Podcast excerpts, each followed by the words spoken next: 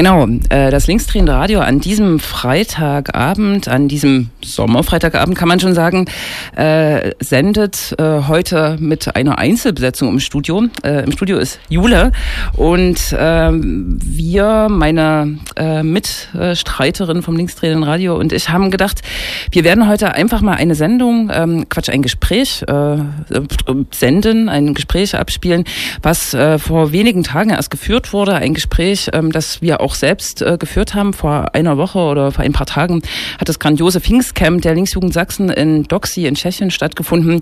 Mit vielen, vielen politischen Veranstaltungen, mit, mit viel, viel Spaß und viel, viel Party. Äh, es gab dort auch einen Radiobereich, den wir mitgestaltet haben. Äh, und in diesem Radiobereich gab es sogenannte Talkrunden zu den Themen, äh, wie scheiße ist Sachsen eigentlich, äh, zum Thema, wie schlimm ist es in der Provinz und wie können äh, junge, äh, linke, alternative, antifaschistische Menschen dort unterstützt werden. Und es gab einen Talk zum Thema Europas Mauern werden fallen.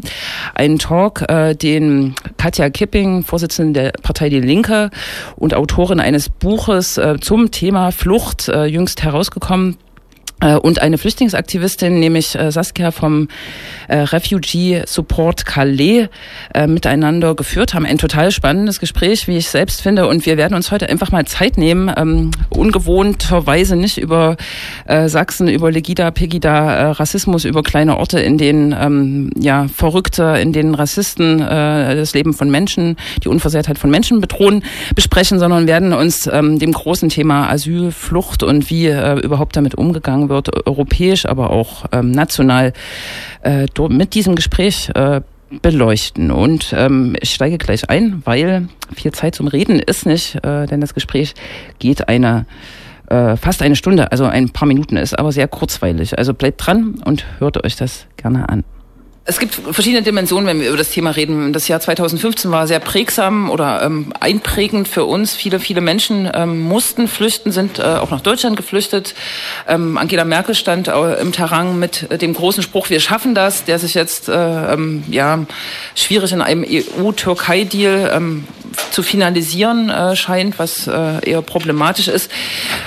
Aber wir wollen vielleicht erstmal äh, in der ersten Runde einen Schritt zurückgehen und ähm, mit Saskia vielleicht zuerst sprechen, wie es in Calais war. Was ist da eigentlich für die Menschen, die nicht wissen, was in Calais war? Man hört ja viel über die äh, Lage in Griechenland momentan. Was habt ihr da getan und was waren deine Eindrücke? Wir sind als Refugee Support Calais in den Jungle gefahren. Ähm, der Jungle ist ein wildes Camp im Norden von Frankreich, äh, direkt am Ärmelkanal, also dort, wo der Eurotunnel nach Großbritannien führt. Das war schon seit Jahren eine Fluchtstation, ähm, wo immer schon Menschen sich aufgehalten haben, versucht haben, den Ärmelkanal zu überqueren, weil sie aus verschiedensten Gründen versucht haben, in Großbritannien Asyl zu beantragen. Das wurde seit dem November letzten Jahres schwieriger, als ähm, diese Binnengrenze zunehmend militarisiert wurde und ähm, mittlerweile wohnen um die 5000 Geflüchteten in diesem Camp. Das ist nicht das einzige Camp an der Küste. Es gibt noch weitere wilde kleine Camps, äh, zum Beispiel in Dunkirk, an einem Fährhafen, ein paar Kilometer davon weg. Ähm, die Zustände sind dort katastrophal und nicht unbedingt vergleichbar mit dem, was man aus Deutschland kennt. Deswegen ist die Lage einfach nochmal eine andere. Es gibt von den Staaten vor Ort überhaupt keine, ähm, also überhaupt keine äh, Anerkennung der Menschen, die da wohnen. Also sie wohnen illegalisiert und sind angewiesen auf eine Hilfsstruktur, die sich aus überwiegend so semi-professionellen Organisationen zusammensetzt, die aus Frankreich und Großbritannien kommen.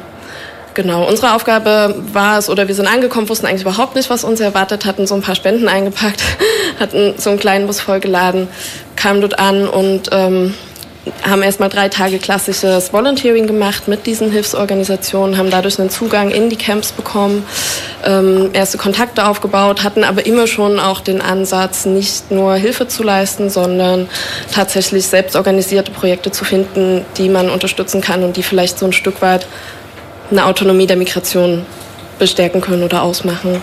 Und das haben wir dann auch gefunden in Form von einer Bibliothek und einer selbstverwalteten Schule.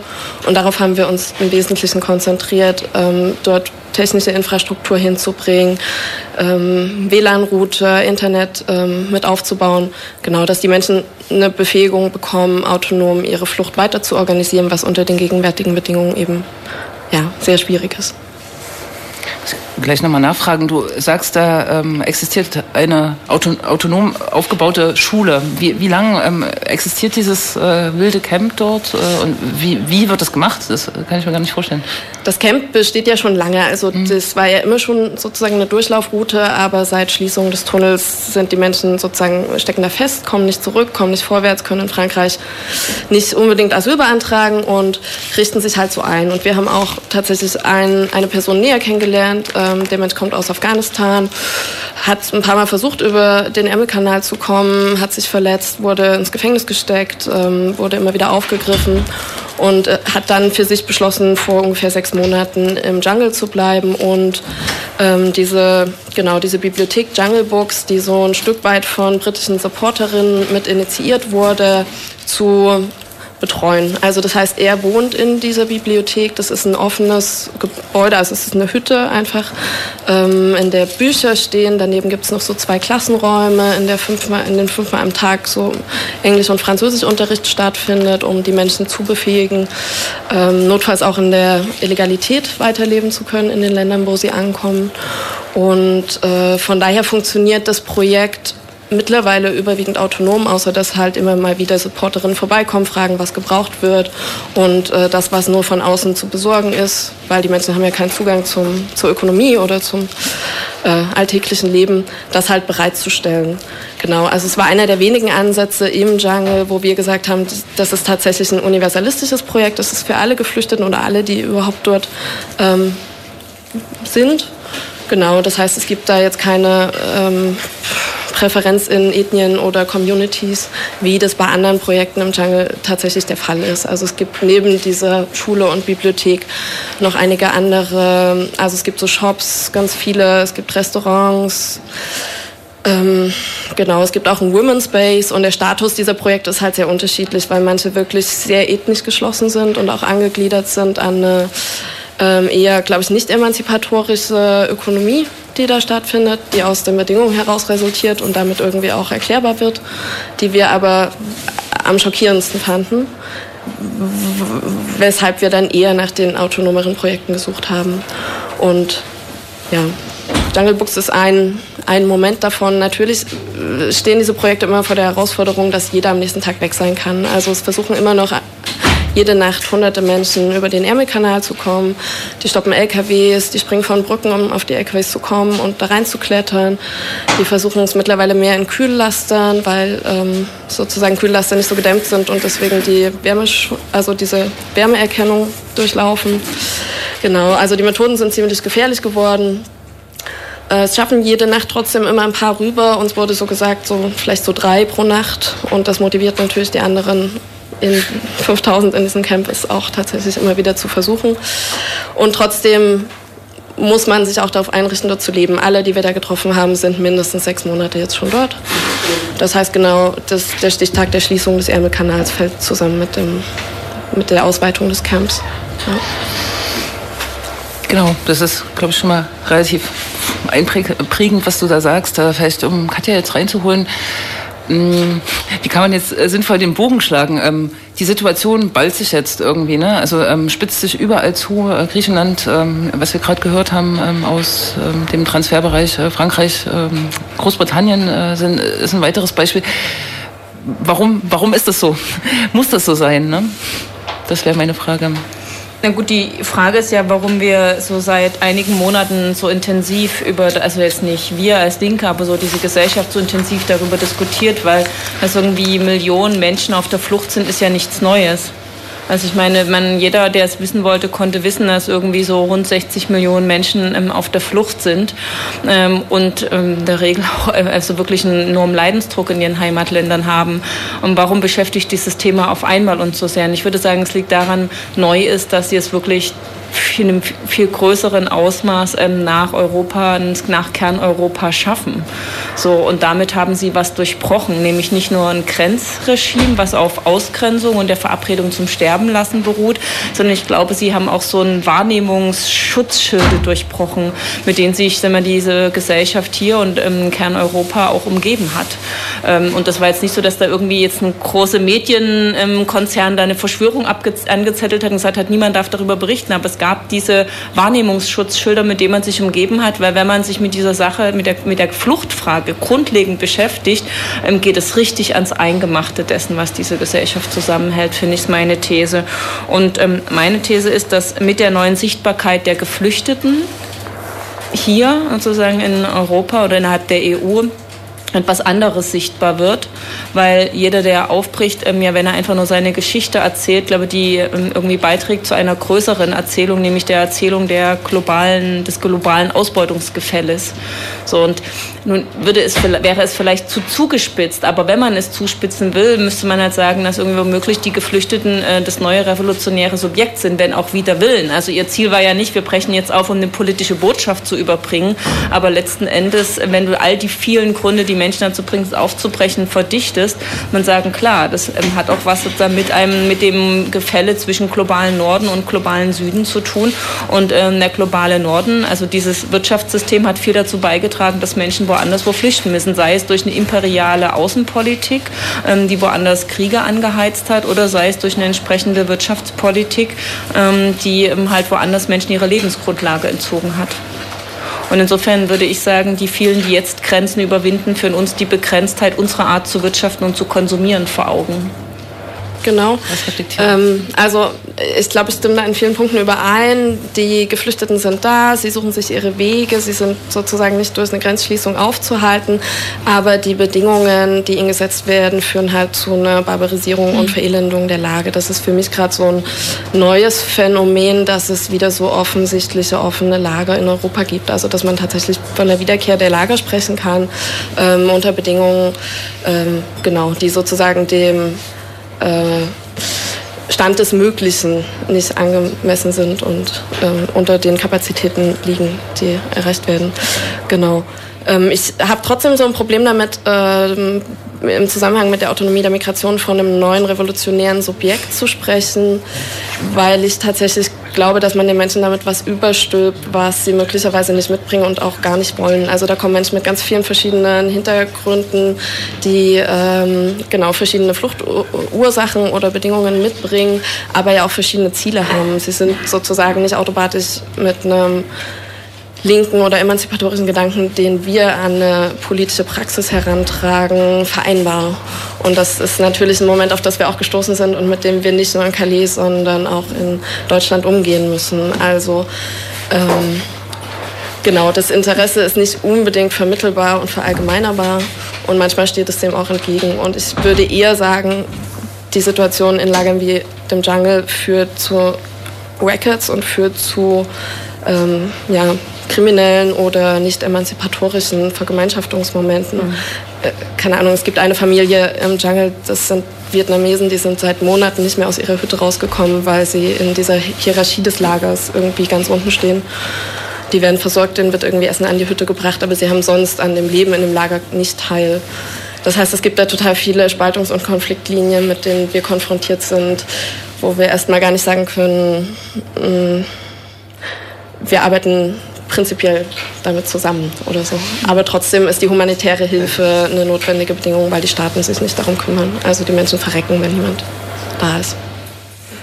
Ich würde gleich darauf reagieren, weil also all diese Entwicklungen sehe ich auch und das, ich habe ja bewusst gesagt, wenn dann wieder Willen, also es wäre ja eher eine analytische Position, wo man sich darauf, also wenn man mal schaut, was hat irgendwie, also ne, als Karl Marx irgendwie die Proletariat als revolutionäres Subjekt bezeichnet hat, und da waren ja auch irgendwie viele darunter, die zu Hause die Frauen geschlagen haben, die Kinder unter Drogen gesetzt haben, damit sie irgendwie tagsüber in die Fabriken gehen können. Also jemand als revolutionäres Subjekt zu bezeichnen, heißt ja nicht ihnen irgendwie so erstens schon gar nicht, dass sie links sind und schon gar nicht, dass irgendwie die besseren und emanzipatorischere Praxis haben, sondern würde ich sagen, objektiv sind diejenigen, die im globalen Süden ähm, aufbrechen, sie machen etwas sichtbar, nämlich dass es sozusagen neben der Klassendimension oder der Milieudimension eine Ausbeutungsdimension gibt und dass es die zwischen globalen Süden ähm, und globalen Norden. Das ist eigentlich der ähm, Gedanke dahinter, den ich ähm, ansprechen wollte.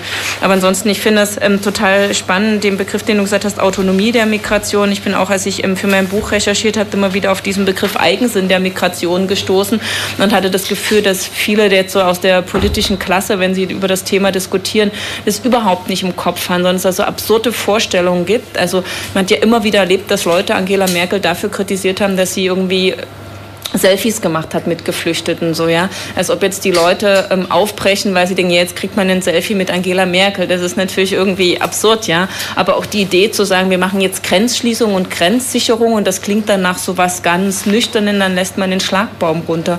Und das glaube ich ist, wenn man sich ein bisschen mit dem Eigensinn von Migration beschäftigt hat, eine absurde Vorstellung. Ähm, ich weiß, in einer von einer also auf einer Konferenz der, der Linksfraktion, wir hatten so eine Konferenz für äh, Fluchthelferinnen und Fluchthelfer gemacht. Da hat einer gesagt, also wer einmal nachts um vier mit Syrer, syrischen Flücht, Geflüchteten im Maisfeld diskutiert über Fluchtrouten, der macht sich keinerlei Illusion, dass irgendwie ein runtergelassener Schlagbaum die Leute aufhält. So, also das heißt, wenn wer auf Grenzschließung geht, ähm, wird sozusagen am Ende genau das machen, was die AfD jetzt sagt, nämlich sozusagen am Ende auf Menschen auch schießen. Und das finde ich wäre jetzt so eine Aufgabe auch von einer, von einer politischen ähm, Linken, immer wieder deutlich zu machen, was eigentlich hinter der Idee von Obergrenzen oder Grenzschutz steht, nämlich dass man also entweder darauf hinbaut, dass Menschen noch, äh, sich noch größerer Lebensgefahr aussetzen, ja, oder eben, dass sie sozusagen, ak äh, sagen, aktiv auf sie geschossen wird und quasi so Grenzschutz töten von Menschen bedeutet. Und das, was du angedeutet hast mit Autonomie und was auch so Eigensinn der Migration ist, das sieht man ja jetzt irgendwie. Also in dem Moment, wo Routen geschlossen werden, brechen ja trotzdem Menschen auf aber sie können halt, wir müssen halt zu gefährlicheren Zeiten, sie müssen auf dem Mittelmeer längere Wege zurücklegen und das heißt im Klartext, es gibt viel mehr Tote. Genau, und es gibt, glaube ich, noch so einen Unterschied, weil gerade auch Fluchthilfe angesprochen wurde. Ähm, und äh, die Wege sind ja ganz verschieden. Also ich glaube, auch diese Grenzen funktionieren sehr unterschiedlich. Wir haben ja nicht nur die Außengrenzen, wir haben verschiedene Formen von Binnengrenzen. Der Ärmelkanal ist eine mittlerweile für Fluchthelferinnen sehr unwegsame Grenze. Also das, was noch zum Beispiel mit dem ähm, Convoy of Hope passiert ist, als mhm. äh, Ungarns, also genau die österreichische Grenze nach Ungarn und dann die deutsche Grenze nach Österreich gefallen ist im letzten Herbst, das ist äh, im Norden Frankreichs gerade nicht denkbar, weil die der Schutz äh, oder der staatliche Schutz der Grenze durch eine jahrelange Vorbereitung von wirklich kilometerlangen Grenzzäunen äh, vorbereitet wurde. Und also für mich war es auch krass zu sehen, wie wenig äh, Polizeiaufgebot gebraucht wird, um 5000 Menschen unter Kontrolle zu bekommen. Wir waren am letzten Tag im Jungle auch noch sozusagen mitten in einem Tränengasgefecht, ähm, wo Geflüchtete versucht haben, eben LKWs zu blockieren, dann die Straße stillstand. Und es waren vielleicht 20 Sixpacks, die Tränengasgranaten in das Camp gefeuert haben und die hunderte Menschen, die dort auf den Beinen waren, tatsächlich so ein Stück weit zurückgedrängt haben und von ihrer Absicht abgebracht haben. Das heißt, die Kräfteverhältnisse sind sehr unterschiedlich und die Militarisierung in Europa äh, ja, hat einen längeren Vorlauf und darauf beruft man sich gerade auch an den Binnengrenzen. Ich habe eine ne Frage, weil ich habe das ein bisschen nur verfolgt, ähm, auch immer auf dem Blog vom ND, was es da an Initiativen gibt ähm, im Jungle. Ich finde das total beeindruckend, aber so nachdem ihr das von innen gesehen habt, ein bisschen auch das reinspüren konntet in das Lager, was findest, wäre du jetzt eine Perspektive, die man einfordern kann im Umgang damit? Also siehst du, man kann sagen, okay, wenn so viele Leute zusammen sind, kann man da nicht in der Tat dort was Eigenes aufbauen oder was wäre eine Perspektive? Genau, und an der Stelle wäre für mich erstmal das Resümee zu ziehen, man kann auf die Staaten Europas keinen Druck mehr damit ausüben, dass da, also mit den Bedingungen, die da herrschen und dass da massiv Menschenleben riskiert werden, weil das diese Staaten überhaupt nicht juckt. Ähm, deswegen ist ähm, eine politische Praxis für mich nach dieser Fahrt äh, schwierig artikulierbar geworden. Es gibt in Großbritannien Initiativen, die auch mit den Hilfsorganisationen zusammenhängen, die zum Beispiel gerade auf einem parlamentarischen Weg versuchen, zumindest für die unbegleiteten Minderjährigen sowas wie einen ähm, eigenen ähm, Immigrationsvertrag zu erstellen. Also genau, da gab es gerade ein Amendment, DUBS Amendment hieß das, ähm, da sollten 3000 unbegleitete minderjährige Geflüchtete aufgenommen werden und das ist auch tatsächlich letzte Woche durch die Parlamente gegangen. Das ist sozusagen ein partieller Schritt für die 500 Unbegleiteten, die im Jungle wohnen, aber auch für mehr ähm, Kinder und Jugendliche, die in Europa auf der Flucht sind. Das heißt, ich glaube, es gibt noch solche partikularen Möglichkeiten, auch der Einwirkung auf die Staaten mit einer guten Öffentlichkeitsarbeit und ähm, ja, möglicherweise sozusagen einem guten Kontakt in die politischen Gremien und Parlamente. Das ist aber wahrscheinlich keine Lösung für alle Menschen, die das da betrifft. Genau, ich habe selber ähm, daran gedacht, also wir haben auch rumgefragt, ob Menschen, die dort wohnen, zurück nach Deutschland wollen. Meistens haben sie ja Deutschland schon passiert auf ihrer Fluchtroute. Das, da gab es sehr wenige und es gab auch sehr wenige, die in Frankreich, die sich vorstellen konnten, in Frankreich zu bleiben und dort Asyl zu beantragen, was natürlich auch damit zu tun hat, dass so viele Staaten in den letzten Monaten zu sicheren Herkunftsstaaten wurden. Also gerade die Staaten, die äh, die Nationalitätengruppen im Jungle ausmachen, sind davon betroffen. Ähm, genau, und da machen die Leute sich natürlich auch keine Illusionen, dass sie das irgendwie anders versuchen könnten. Vielleicht, um das jetzt woanders hinzuleiten oder anknüpfen daran, ich habe letzte Woche einen äh, Vortrag von Aktivistinnen gehört, die in, ähm, auf Sizilien Fluchthilfe machen, die auch geschildert haben, da ist eines der Hotspots, äh, der europäischen Hotspots angesiedelt, wo ganz fragwürdige Verfahren und Fragestellungen angewendet werden, damit Menschen reinkommen oder rausfallen aus dem System und dann auch wiederum aus dem italienischen Asylsystem rausfallen und einfach illegalisiert dort rum ähm, fluktuieren, ähm, ohne irgendeine Perspektive. Äh, und die haben auch äh, geschildert, so eine, eine Gruppe aus Jena ist es, ähm, wie lethargisch die Bevölkerung in Italien ist, dass sie überhaupt sozusagen äh, nicht mehr Anteil nimmt, nicht mehr hilft, aber auch gar nicht mehr genervt ist. Die nimmt das einfach hin, diese tausenden Menschen, die allein auf Sizilien ähm, äh, ankommen ich will jetzt sozusagen zur, zur äh, deutschen Debatte. Wir haben im letzten Jahr diese Willkommenskultur, ähm, um dieses Wort äh, aufzunehmen, gehabt, dass auch alle Orten gefeiert wird. Ähm, wir beide zumindest kommen aus Leipzig. Da stellt sich der Oberbürgermeister immer hin und sagt, wir haben 5000 Geflüchtete in Leipzig und 8000 Menschen, die sich äh, für diese Menschen engagieren das ist aber so ein Kontrast irgendwie, gerade äh, nach diesem Italien-Vortrag und vielleicht auch, ähm, was in anderen Ländern äh, zu spüren ist, äh, vielleicht auch dort in Calais, ähm, dieser Hype der Willkommenskultur und ähm, diese Ermüdung und ähm, diese Perspektivlosigkeit, die man äh, dort sieht äh, vor Ort an den wirklichen ähm, Hotspots oder ähm, äh, Schnittstellen. Was macht man damit? Was macht man politisch ähm, mit dieser Willkommenskultur, äh, die in Deutschland gehypt wurde und die auch real existiert hat? Ähm, wie kann man vielleicht auch dahin wirken, wo ihr gerade hergekommen seid mit eurer Debatte? Ja. Na, zunächst finde ich, kann man ja mal festhalten, dass die Willkommenskultur nicht, also zwei Punkte. Zum einen ist es eigentlich ähm, beschämend irgendwie, dass ehrenamtliche, freiwillige ähm, Sachen wegtragen müssen, wo ich finde, das muss eigentlich die öffentliche Hand regeln. Also wenn du dir das in Lagé so anschaust, ich habe sozusagen, ähm, als ich dort war, habe ich das Eindruck gehabt, dort wo die Ehrenamtlichen ohne Dienstplan arbeiten, da funktioniert das alles irgendwie und dort wo das Gefühl hat, wo die Behörden sind, da gibt es die ganze Zeit Probleme. Und da muss man schon aufpassen, irgendwie, jemand hat mal gesagt, der Neoliberalismus erschöpft seine Gegner. Dass irgendwie wir, die wir jetzt irgendwie nochmal die Aufgabe hatten, die Verhältnisse komplett auch zu verändern, irgendwie dann nicht von früh bis abends uns darin erschöpfen, sagen allein sagen, das abzusichern, dass Menschen nicht verhungern oder erfrieren. So, wo man klar dahin gehen, diese Begegnung organisieren, aber auch immer wieder einfordern, das ist was, was die öffentliche Hand machen ähm, sollte und das immer nutzen, um Öffentlichkeit herzustellen. Das fand ich bei euch so, so wichtig, dass das damit verbunden war.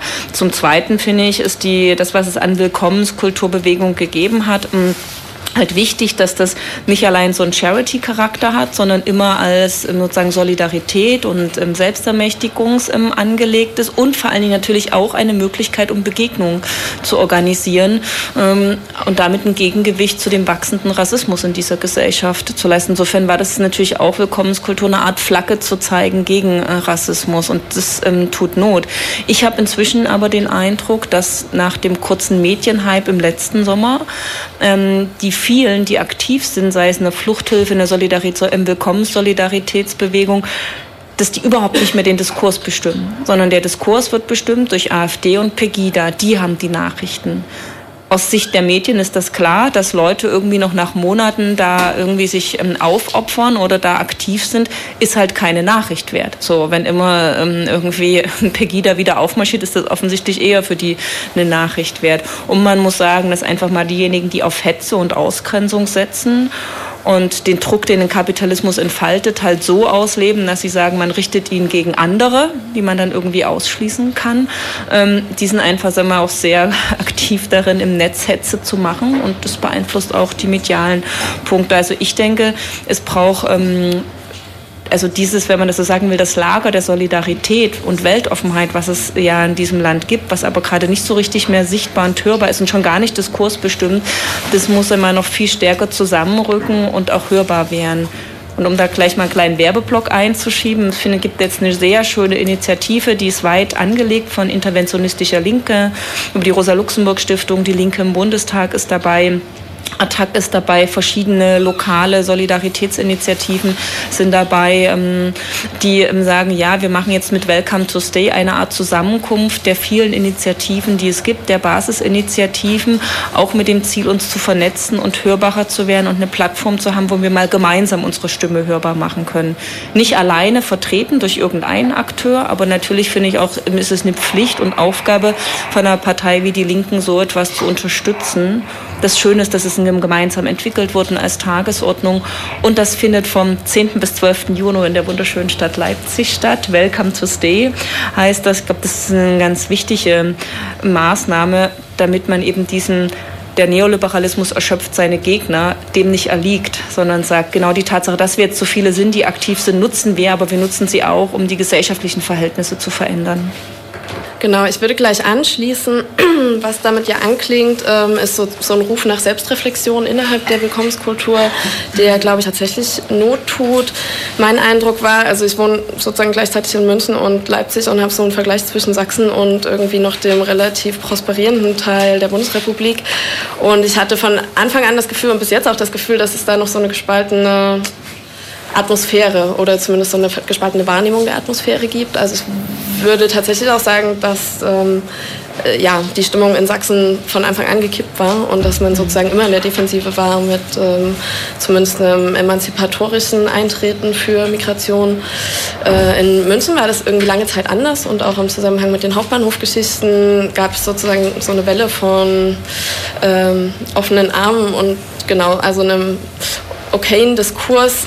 Man hat aber gemerkt, in dem Moment, wo der kippt, und es war auch nicht zufällig äh, im Zusammenhang mit den Ereignissen in Köln und mit der Mediendebatte, die danach passiert ist, ähm, wird man, ja, erscheint es so, als ob die Bilder, die viele Willkommenshelferinnen auch am Münchner Hauptbahnhof und äh, in, ähm, genau, also in diesem Bereich hatten von Geflüchteten, und die Vorstellungen, die sie über Migration hatten, dass die so oberflächlich waren und tatsächlich so undifferenziert waren, dass es nicht weit ist, dass sowas auch schnell ein Ressentiment gibt. Also ich würde diese spontane, diese spontanen offenen Arme äh, nicht als ein reflexives Moment deuten, sondern tatsächlich als ich gehe nach der Arbeit oder nach der Uni halt nochmal drei Stunden am, an den Hauptbahnhof und fühle mich gut und habe irgendwie mal was erlebt und so.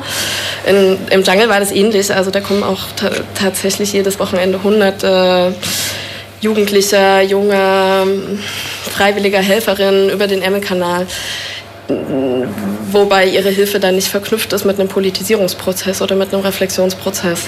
Genau, und wenn sich dann halt die Geflüchteten nicht so verhalten, wie man das von ihnen erwartet und nicht dankbar sind oder irgendwie diese, diese Zielvorstellungen und diese Bilder nicht erfüllen, dann kann so eine Stimmung auch ganz schnell kippen. Ich bin trotzdem noch unsicher, also ich habe immer noch das Gefühl, dass in München, keine Ahnung, also in so gewissen Teilen der Bundesrepublik diese Lage noch nicht gekippt ist. Also dass man da auch mit einer politischen Mehrheit noch rechnen kann, die so ein Stück weit denken kann. Aber wir müssen auf dem Schirm behalten, und da ist Welcome to Stay ein guter Anlass, ähm, dass alleine Hilfe natürlich so Zustände auch verstetigen kann und nicht unbedingt zur, ja, zur Aufhebung oder zur Verbesserung ähm, der Notlage führt und vor allen Dingen nicht zu einer Befähigung der Menschen, die da kommen, zu einem selbstbestimmten Handeln. Und ähm, genau, das war auch so ein Eindruck, den wir letzten Sommer in Leipzig in einem Camp hatten, wo die Verlegung von Geflüchteten nach Heidenau verhindert wurde. Daraus ist dann ein Protestcamp entstanden, was in der Woche ähm, relativ viel daran gesetzt hat, die Menschen in einen Zustand einer eigenen Entscheidungsfähigkeit zu bringen. Ich fand das einen sehr spannenden Prozess, weil das viel mehr Arbeit bedeutet als, äh, keine Ahnung, am Wochenende mal 20 Brötchen schmieren oder so, sondern das heißt, die Informationen, die man hat und die man aus der privilegierten Position, in der man dort lebt oder handelt oder so, ähm, gewinnen kann, auch tatsächlich weiterzutragen und zu Diskussionspro also Diskussionsprozesse innerhalb der Kreise der Geflüchteten anzustoßen. Genau, also sie einfach mit den Infos zu versorgen, die sie brauchen, damit sie selbst entscheiden können, wie sie weitergehen wollen, wie sie handeln wollen, ob sie in die Unterkunft wollen oder nicht. Und es wurde in dieser Woche in Leipzig tatsächlich ja auch ein Stück weit erreicht. Also sie wurden zumindest nicht in die Unterkünfte gebracht, äh, in die sie erst gehen sollten. Mittlerweile sieht die Lage anders aus. Ich habe letzte Woche erst wieder einen Menschen aus einer, also aus der albanischen Community getroffen. Er ist der letzte, der noch da ist. Die anderen sind alle abgeschoben mittlerweile. Das heißt, natürlich liegt der Staat in jedem Moment zurück, aber eine politische Praxis muss, glaube ich, in diesen Pausen, die dazwischen entstehen und in diesen kleinen Räumen, die man sich schafft, versuchen, ähm, nicht über die Köpfe der Geflüchteten hinweg, sondern mit ihnen zusammen und hin zu einer Befähigung zu gelangen. Ich wollte das nochmal an einem Beispiel demonstrieren, weil Katja, du ja auch immer sagtest, dass ähm, man in der Selbstreflexion darauf hinweisen muss, dass natürlich der Staat ähm, für gewisse Aufgaben der Grundversorgung zuständig ist und äh, dass nicht alles durch ehrenamtliche Arbeit geleistet werden kann.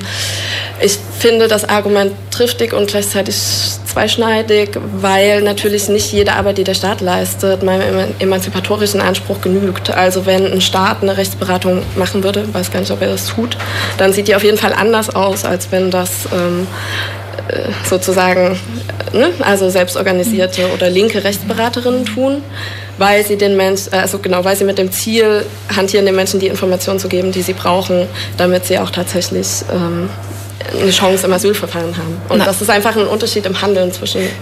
Also sehe ich genauso. Die Frage mit der also Rechtsberatung, das übrigens spannend, gibt es auch echt Parallelen in der Anti-Hartz-IV-Bewegung. Also da gibt es ja auch so formal, ähm, soll noch die Jobcenter Rechtsberatung machen, aber äh, so, du wirst halt die Stelle, die Sanktionen aussprechen kann. Ähm, die, da hast du nicht das Gefühl, wenn du hingehst, du kannst jetzt mal offen alle Karten auf den Tisch legen. Und genauso ist es halt die Seite, die dich im Zweifelsfall ausweist. Ähm, da kannst du nicht sozusagen eine ordentliche Beratung über deine Rechte erwarten.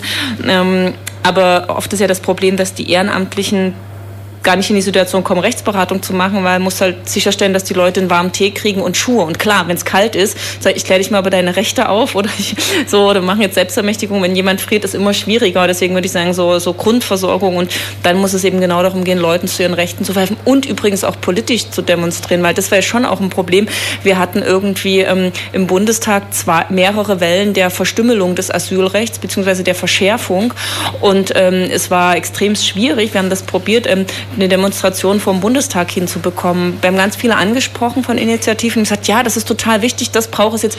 Tut mir leid, wir können das nicht. Wir sind hier so Oberkante äh, mit den Aufgaben, dass uns die Leute nicht irgendwie ähm, draufgehen. Ne? Also diese Dringlichkeit des Überlebens erstmal im Vordergrund stand. Und das ist ein Problem, weil die andere Seite schläft ja politisch nicht. Ich wollte aber noch mal eine optimistische Note reinbringen, weil ich hatte auch den Eindruck, natürlich gibt es auch viel Paternalismus in der Solidaritäts- und Willkommenskulturbewegung. Das ist so.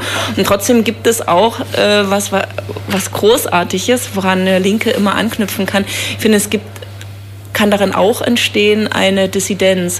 Und ähm, Leute von Moabit Hilft haben mir berichtet von Frauen, die halt dorthin gekommen sind, Frauen, die auch eigentlich ähm, seit Jahren oder jahrzehntelang gefühlt CDU gewählt haben, total sozusagen ähm, rechtsgläubig waren, glaube noch nie über eine rote Ampel gefahren sind. So und wenn die dann auf einmal da sind, erstmal nur mit dem, ich will ja nur helfen, ich will nicht politisch sein und dann aber merken, okay, da passiert was, ähm, Leuten droht eine Abschiebung. Und es ist was anders, wenn du abstrakt weißt, dass Menschen irgendwie womöglich nach Afghanistan zurück abgeschoben werden.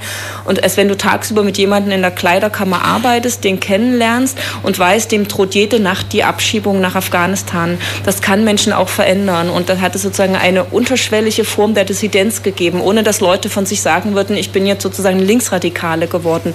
Und dass Leute weit mehr als rote Ampeln inzwischen überfahren, ähm, um Menschen dann vor der Abschiebung zu retten. Und ich finde, das ist ein spannendes Moment, an dem man auch anknüpfen kann und sagen, ja, es gibt womöglich auch eine Dissidenz und eine Form von zivilen Ungehorsam.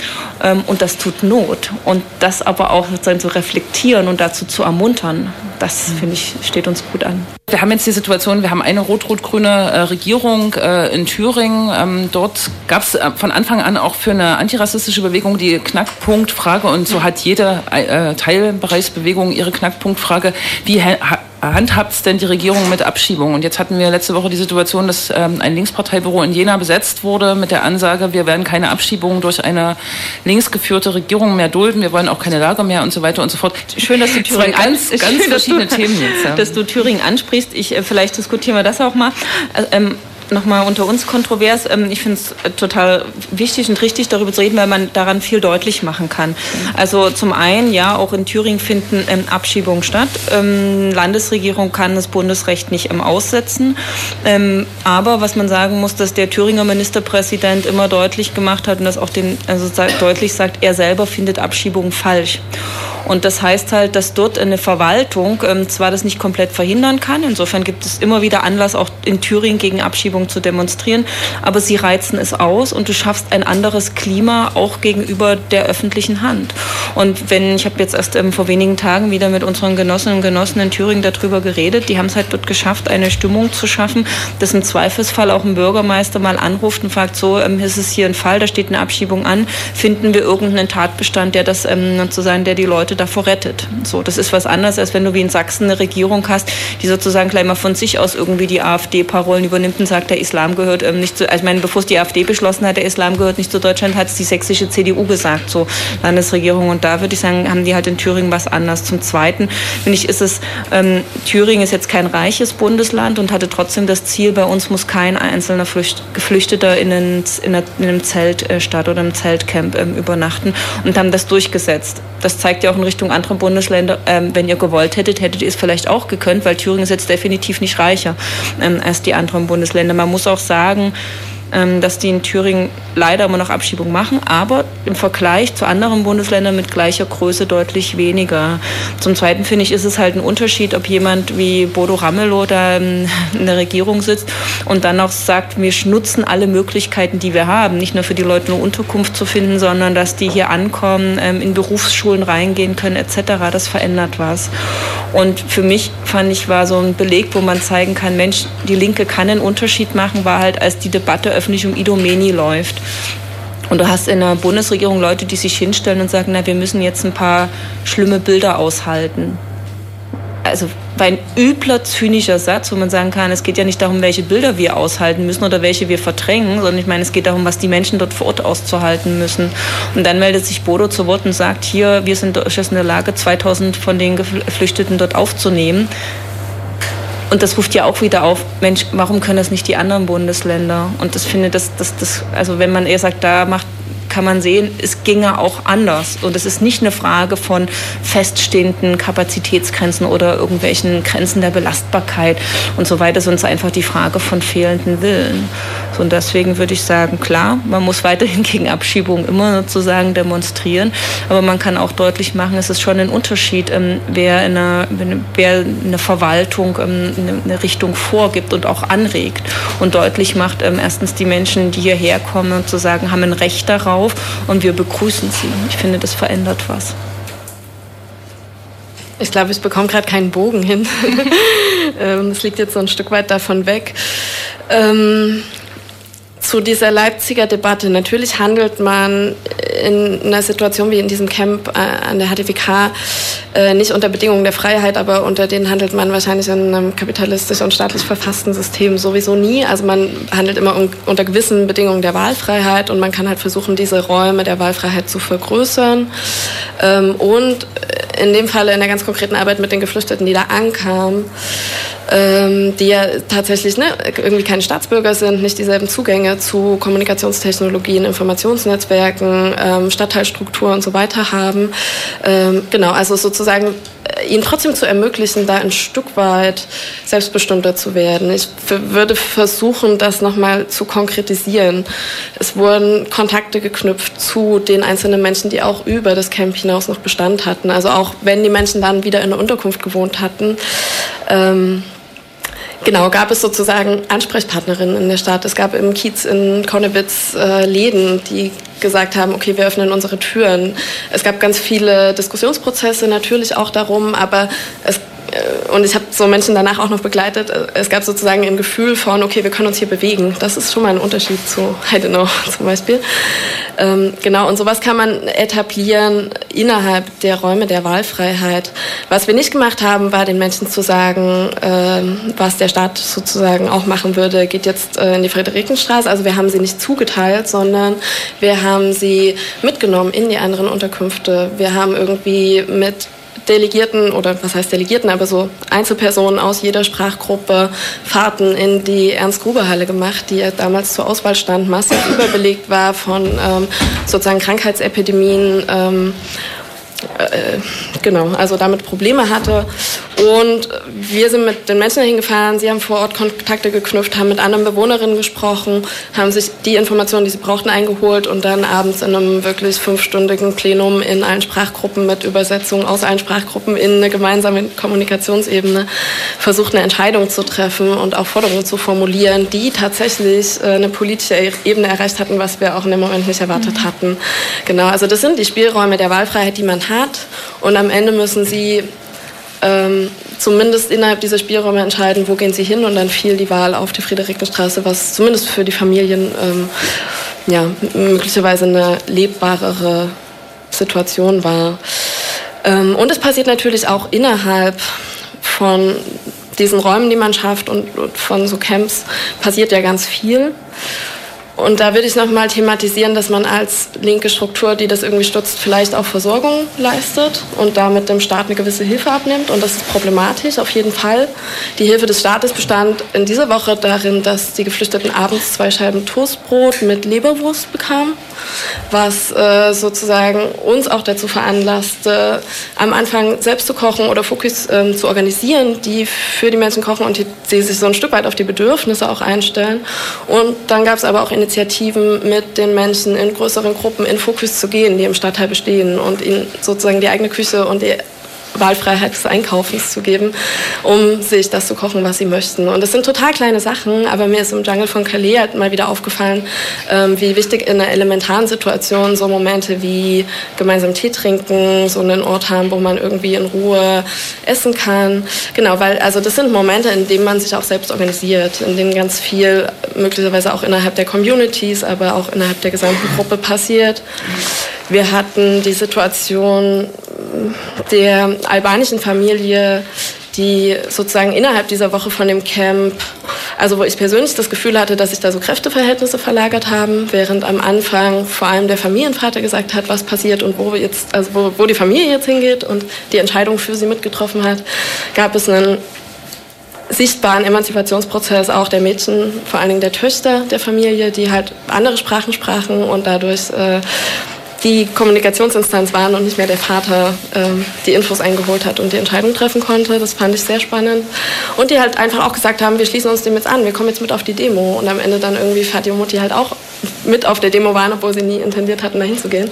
Aber genau, also es gibt da sozusagen Verschiebungen. Und das sind spannende Prozesse die wir auch nochmal im Jungle von Calais beobachtet hatten, wo es auch um die große Frage des Kochens geht. Es gibt eine Küche, Calais Kitchen heißen die. Die kochen 6000 Mahlzeiten am Tag. Das ist mega krass. Die beliefern sozusagen alle Camps in der Region und äh, die Helferinnen mit warmem Essen. Das muss natürlich immer genug sein. Es darf keine Kämpfe oder keine Unruhen geben, die aufgrund von der Knappheit von Essen passieren. Also es ist ein krasser, auch ein Professionalisierungsanspruch an diese Küchen. Ähm, und trotzdem sind sie paternalistisch, weil sie außerhalb des Jungle kochen, so wie genauso außerhalb des Jungle die Hütten gebaut werden, dann ins Camp reingefahren werden und dann dort ähm, hingesetzt werden.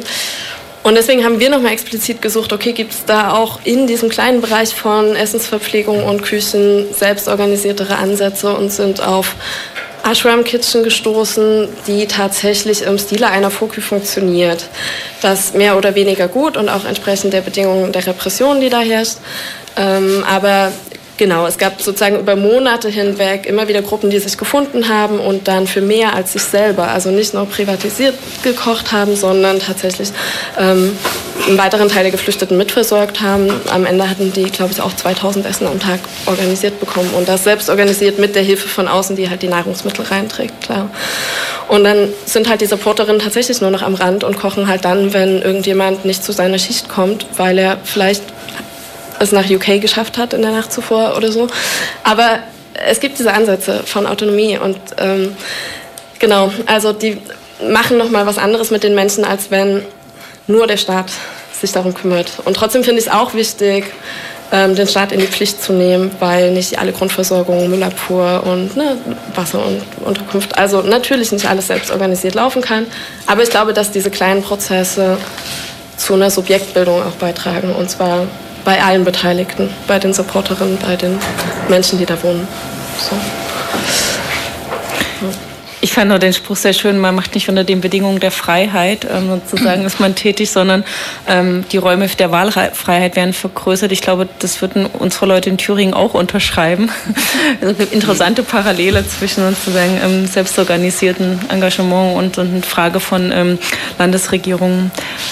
Kann man kurz über die Geschlechterverhältnisfrage mal reden? Weil ähm, wir haben ja nicht nur die, die Frage sozusagen in, in einem direkten Kontakt mit Geflüchteten, sondern wenn du dir auf die Gesellschaft schaust, gibt es ja auch hier eine krasse Diskursverschiebung, ähm, unter anderem ähm, an der Frage der Geschlechterverhältnisse. Ich habe dann irgendwann mal den Begriff der Instant-Feministen geprägt, weil ich fand es schon erstaunlich, dass Leute, die nach vor ein paar Jahren irgendwie die feministischen Forderungen bekämpft haben, wie die, als ob es irgendwie, als ob es Ende des Abendlandes Landeswehr, wie sehr die jetzt irgendwie auf einmal ähm, Angst um die Frauenrechte angeblich haben, angesichts von Geflüchteten mit muslimischem Glauben. Sagt dann so, ja, das ist so ein Instant-Feminismus, der sich schnell auflöst wie Instant-Kaffee und nicht hält, was er äh, verspricht. Und finde aber, dass das echt eine Debatte ist, wo man aufpassen muss und reingehen muss, dass man nicht in die Falle tappt, irgendwie ähm, Rassismus und Sexismus in so ein, ja, was ist jetzt schlimmer, ähm, Frage zu kommen und da eher deutlich zu machen, ähm, wenn man was tun möchte für eine Verschiebung der Geschlechterhierarchien hin, sondern eine Egalität ähm, der Geschlechter und all derjenigen, die nicht in die Zwei-Geschlechter-Ordnung fassen, ist halt, glaube ich, ein Ansatz, äh, mit den Geflüchteten was anderes zu praktizieren und auch was anderes da selber vorzuleben, viel entscheidender, als mit Verweis auf Frauenrechte so eine Aversion gegen Geflüchtete zu schüren. Und kenne auch Beispiele, wo sich was verschiebt. So, also das merkst du selber im Gespräch ähm, auf einmal oder ähm, dass halt Leute, die erleben, dass wenn unter den äh, freiwilligen Ehrenamtlichen halt Frauen sind, die dann agieren und Sachen koordinieren, auch ganz schnell irgendwie es auf einmal kein Problem ist, wenn mal die Frau sozusagen ähm, redet und äh, sagen, man sagt, so jetzt müssen wir das machen und das machen. So, oder ich fand, das erzähle ich gerne auch ähm, so zweiten Minder, also eine Freundin von mir macht ein Projekt, ein Filmprojekt ähm, mit ähm, ja, mit ähm, ja, Jungen, ähm, die geflüchtet sind, teilweise noch Minderjährigen. Und sie ist dort mit dem Fahrrad vorgefahren und der Junge kommt halt aus dem Land, wo Frauen nicht Fahrrad fahren dürfen. Und der einzige Art, mit seiner Familie zu kommunizieren, ist halt ab und zu mal per Skype. Und er sagte nur so, ach krass, Mensch, meine Mutter konnte das nie machen und ich würde mir so sehr wünschen, dass sie das auch mal kann.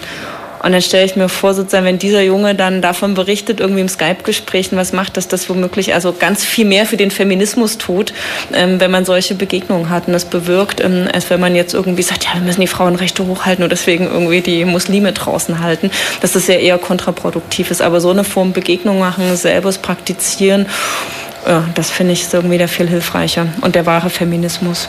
Aber auch finde auch deutlich machen, es gibt irgendwie auch ähm, so Selbstverständlichkeiten, die wir nicht mehr bereit sind in Frage zu stellen. Und dazu gehört für mich halt die Gleichheit aller Menschen, ganz egal, wo sie in der Geschlechterordnung sich ansiedeln.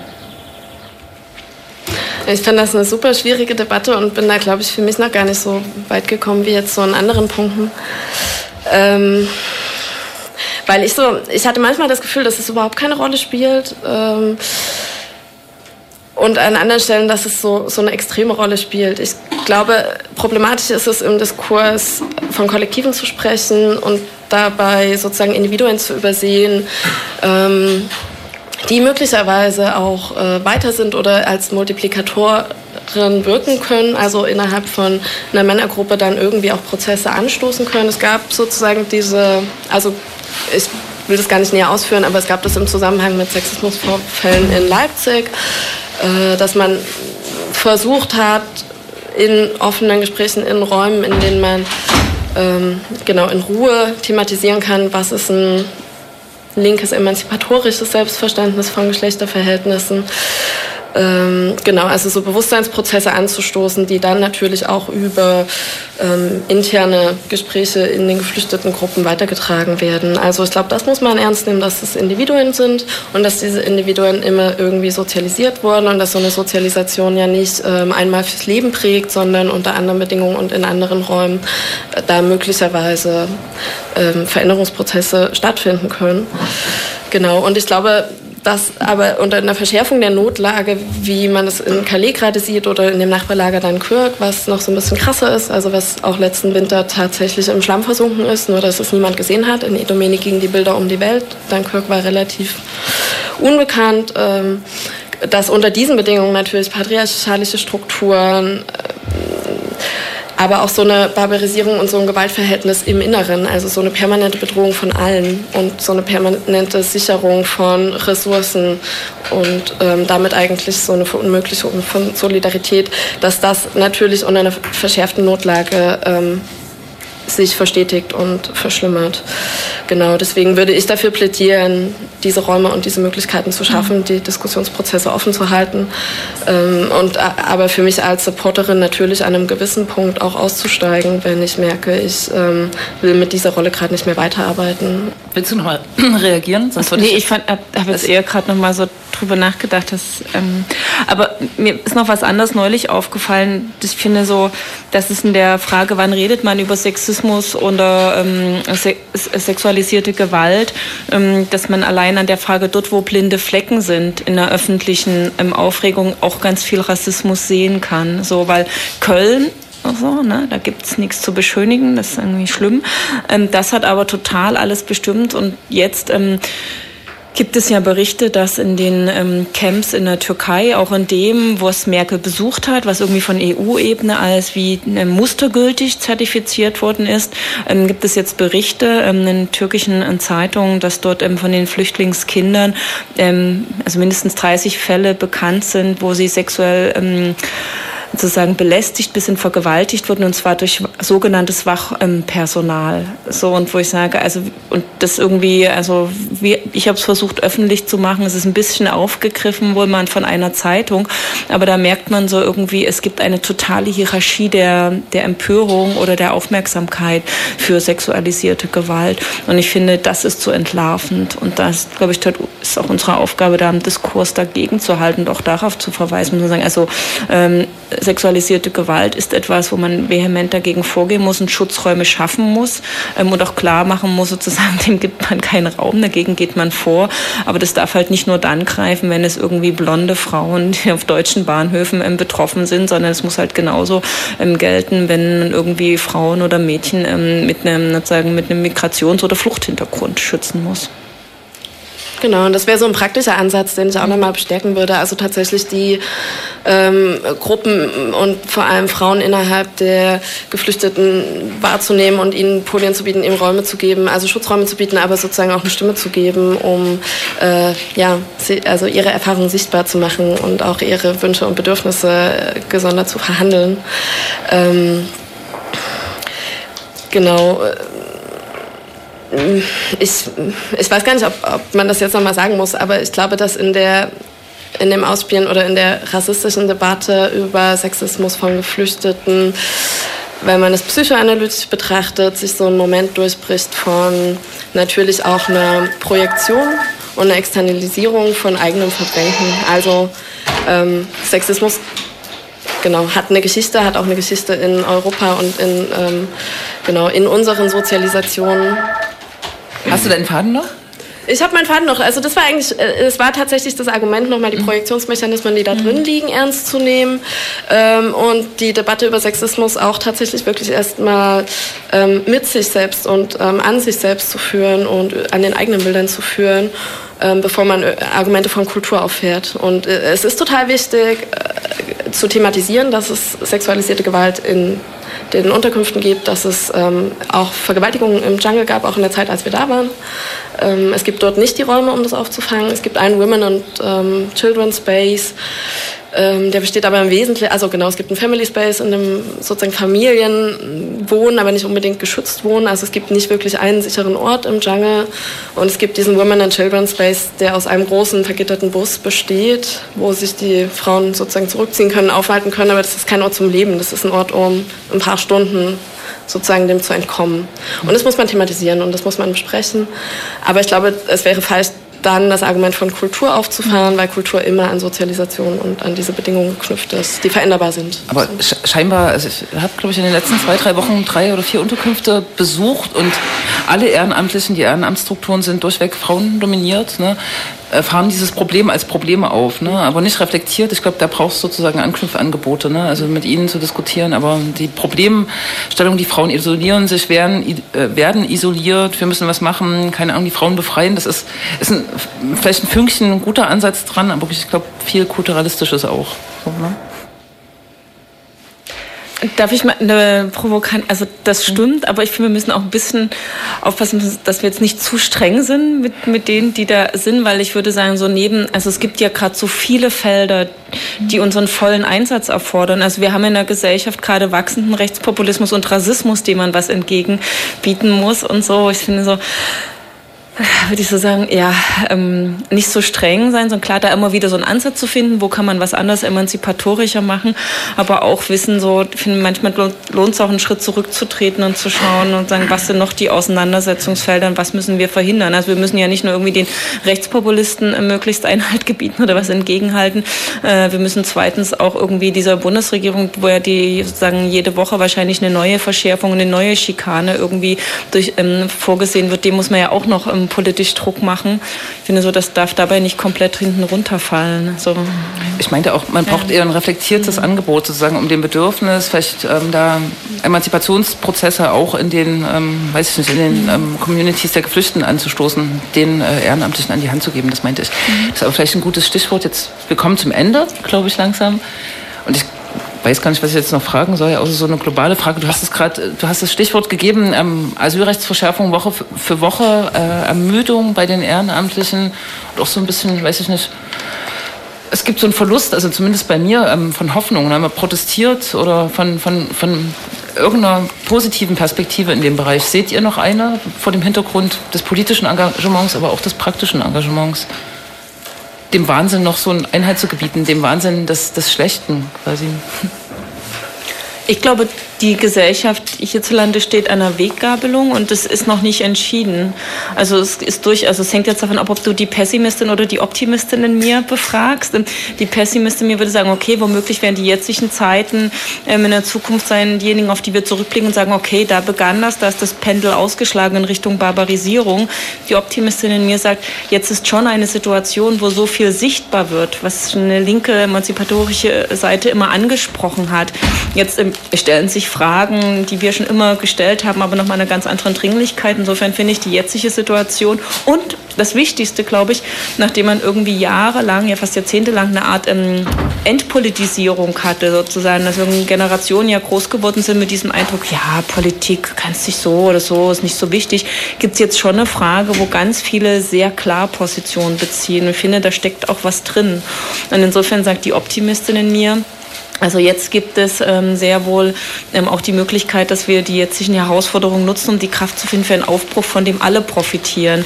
Und ich beschreibe das in meinem Buch und sagen, es braucht ähm, eine Art ähm, Aufbruch ähm, hin, dass ein sozialer Universalismus in Wort und Tat gelebt wird. Ein sozialer Universalismus heißt halt, dass es soziale Garantien des Lebens, um mal Rosa Luxemburg zu zitieren, also die hatte diesen Begriff, die sozialen Garantien des Lebens geprägt, dass der wirklich für jeden besteht. Und dass man ähm, eine barrierefreie Gesellschaft Gesellschaft hatten. Barrierefrei meint halt alle Barrieren, sowohl finanzielle Barrieren, aufenthaltsrechtliche Barrieren, aber auch bauliche Barrieren abzubauen, sodass jeder und jeder Autorin und Autor des eigenen Lebens werden kann. Also so eine Gesellschaft, ich würde die als postkapitalistische Gesellschaft beschreiben, die in Angriff zu nehmen. Das muss nicht dahin kommen, also es gibt keine Garantie, aber ich würde sagen, mit Sicherheit werden wir verlieren, wenn wir nicht den Aufbruch wagen. Und ich finde, eine wichtige Etappe auf diesem möglichen Aufbruch ist ähm, Welcome to Stay von 10. bis 12. Juni in Leipzig. Ha. Ja, ein gutes Stichwort, tatsächlich. Äh, das war ein Gespräch mit Katja Kipping und, und äh, Saskia vom Refugee Support Calais. Katja hat am, am Ende einen Willkommensgipfel beworben, der tatsächlich in zwei Wochen fast in Leipzig stattfindet. Äh, Welcome to Stay. Auf dem alten Messegelände werden sich äh, Menschen, die sich um Geflüchtete kümmern, politisch aktiv sind in dem Bereich, äh, treffen bundesweit und verschiedene Sachen diskutieren. Und da wird ein großer Aufbruch ausgehen. Und wie ich gehört habe, wird es einen Mitschnitt geben. Ha. Es wird einen Gesamtmitschnitt geben. Von, ja. Von der, okay, wunderschön. Hm. No? Das war das linksdrehende Radio, diesmal ganz ohne Legida. Stimmt, das ist ja auch sehr schade. Hm. Beim nächsten Mal. Beim nächsten Mal in zwei Wochen. Hm. Ist Erfolg die Dub Night Radio Show, vermute ich. Genau, hier auf äh, Radio Blau, die nächsten zwei Stunden bis zum Sendeschluss äh, werden wir euch ein bisschen unterhalten. Hier an meiner Seite heute Tony Wobblebass. Guten Abend. Wunderschönen guten Abend, herzlich willkommen bei Dub Night Radio.